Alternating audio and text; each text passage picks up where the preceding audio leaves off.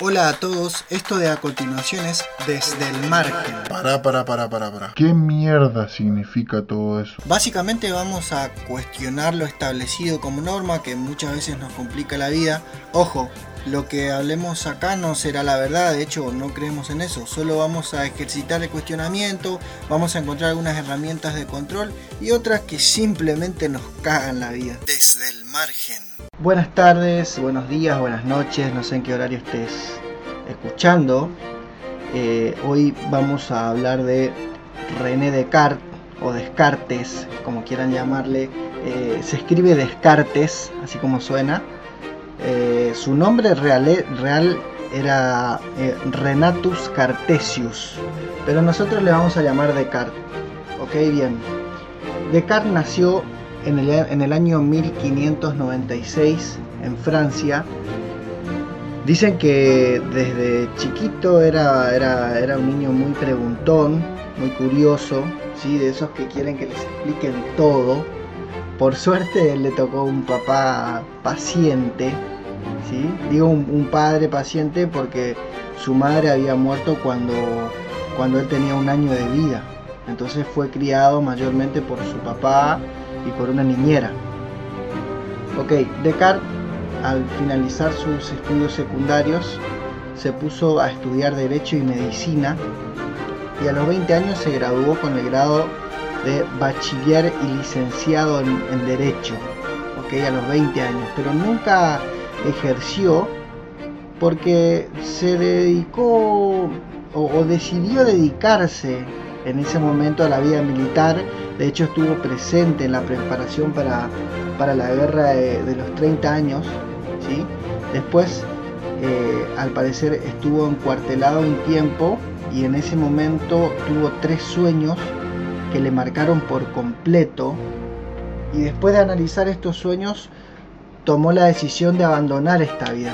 Al parecer nuestro amigo, como les dije, estaba acuartelado cerca de Baviera en una habitación que estaba siendo calentada por una estufa y en ese momento se durmió y entonces tuvo estos tres sueños consecutivamente eh, que él piensa que en ese momento él piensa que fueron mensajes del cielo y que a partir de ahí dedica su vida de investigador, ¿ok?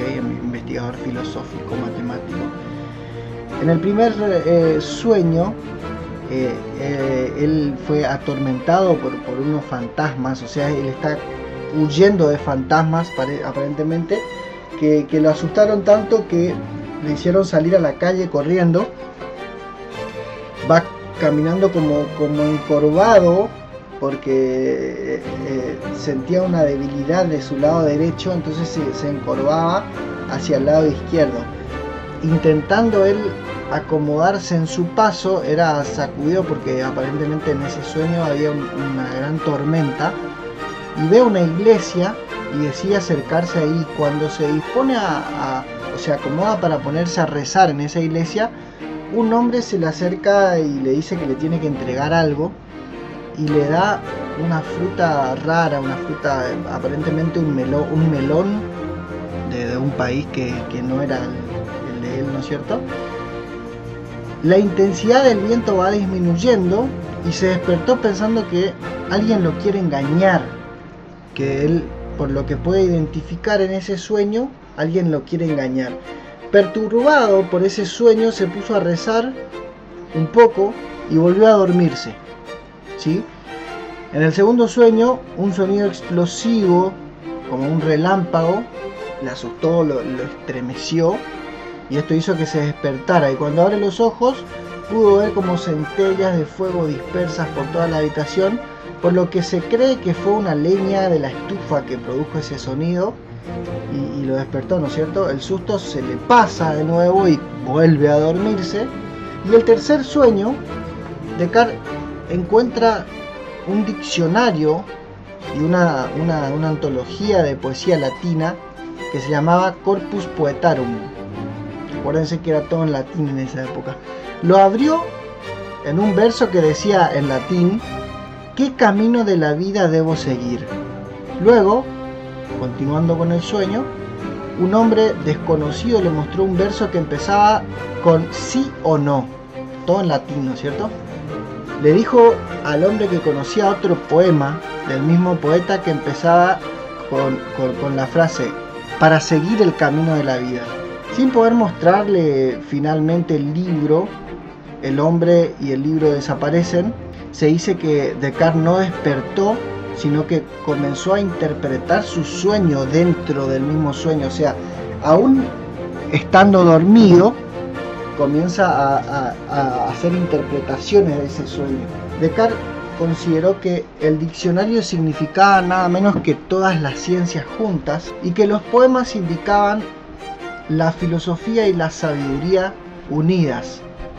Y por último, la frase Quod vitae sectabor iter, que era la última que decía para seguir el camino de la vida, era un buen consejo de una persona sabia o incluso de la teología moral.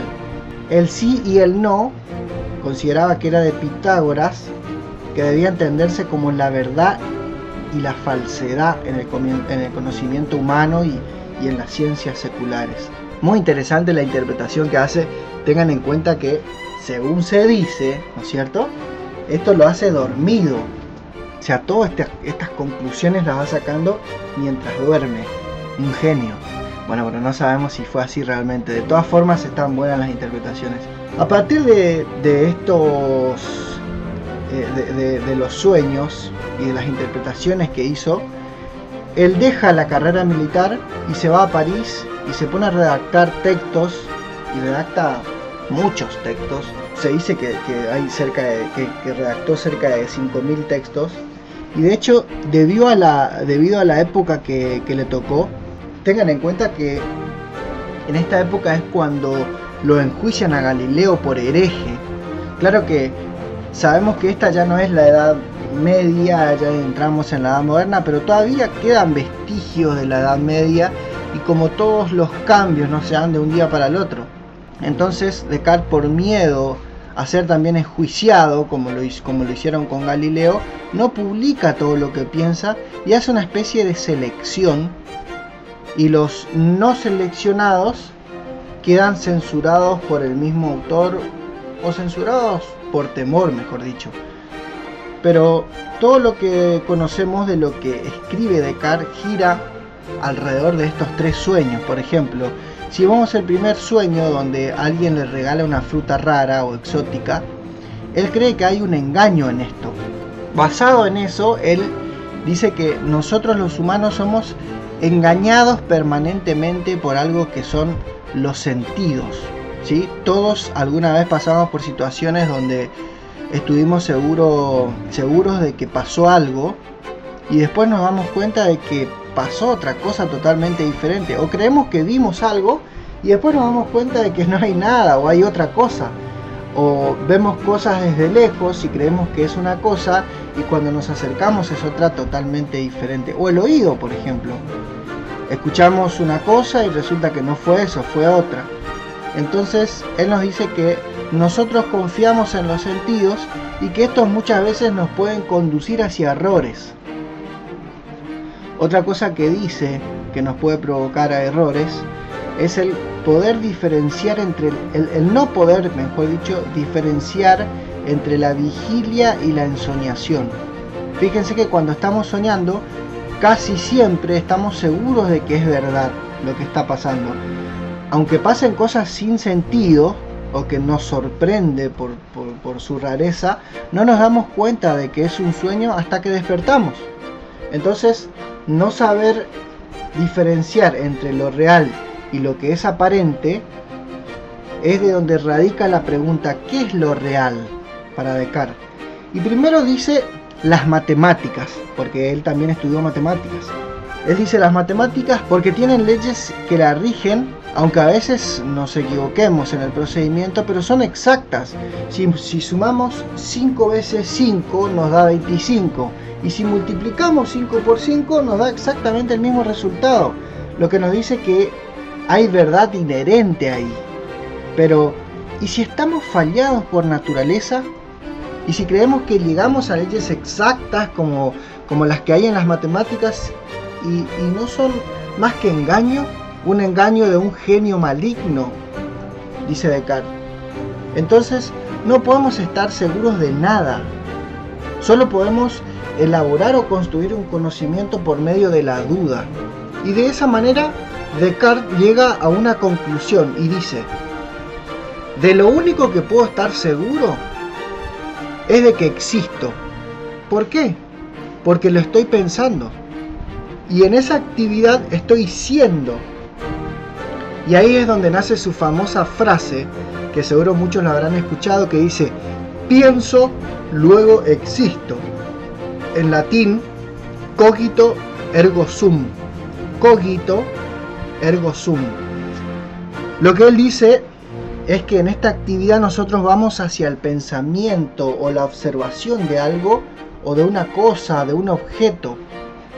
Todo esto se da de una actividad entre sujeto y objeto, es decir, que no es que eso se vaya a revelar, sino que uno busca descubrirlo. Si analizamos cómo al principio de su formación Descartes estudió leyes, estudió latín, estudió medicina, filosofía, matemática, de repente se volcó a las milicias. Es como que estaba estudiando muchas cosas o estudió muchas cosas. Y él dijo al respecto que al principio de su vida de estudiante estaba como muy desorientado y que esto, lo único que conseguí como resultado, dice él, es que descubrí mi propia ignorancia. De hecho, alguna vez dijo, daría todo lo que sé por la mitad de lo que ignoro. Para él, la duda es el principio de la sabiduría. Es parecido al pensamiento socrático en este punto. Entonces, uno no es sabio por lo que conoce o está seguro, sino por medio de la duda. La duda metódica que nos va a guiar para encontrar el principio de un conocimiento. De hecho, él, Descartes, elaboró todo un método como una especie de procedimiento para ver si las certezas del saber tradicional resistían o se caían por algún motivo dentro de ese método. Porque si, analizamos, todo el saber tradicional está basado en, lo empírico, ¿no es cierto? El experimento, lo, lo, experimentado, lo que hemos pasado, lo que podemos ver a través de nuestros sentidos. Por eso Descartes es, está dentro del pensamiento racional, ¿no es cierto? Entonces es donde él dice, de lo único que puedo, de, lo único que no puedo dudar, no es de Dios, ¿eh? no, no es lo que ustedes están pensando. Él dice, de lo único que no puedo dudar es que estoy dudando. Ese fue la, la, certeza que descubrió él. ¿Ok? De lo único que puedo estar seguro es que estoy acá dudando. Bien, esto fue lo que teníamos que decir hoy de Descartes. Vamos a ir cerrando el capítulo y obvio que vamos a volver, obvio que vamos a volver a tocar Descartes, porque hay un montón de lo que podemos hablar de este genio y el pensamiento cartesiano es fascinante. Cartesiano se le dice al pensamiento de Descartes, con las dudas aclaro. Bueno, me voy a despedir por hoy diciéndoles algo que decía Descartes, a ver si, si les dejo pensando con esto. Les dije lo de los tres sueños al principio. Bueno, entonces también les dije que no podemos diferenciar entre la vigilia y el sueño. Es decir, cuando dormimos no nos damos cuenta de que estamos soñando, salvo algunos casos. Entonces, Descartes decía que ahora mismo no podemos estar seguros de que estamos soñando.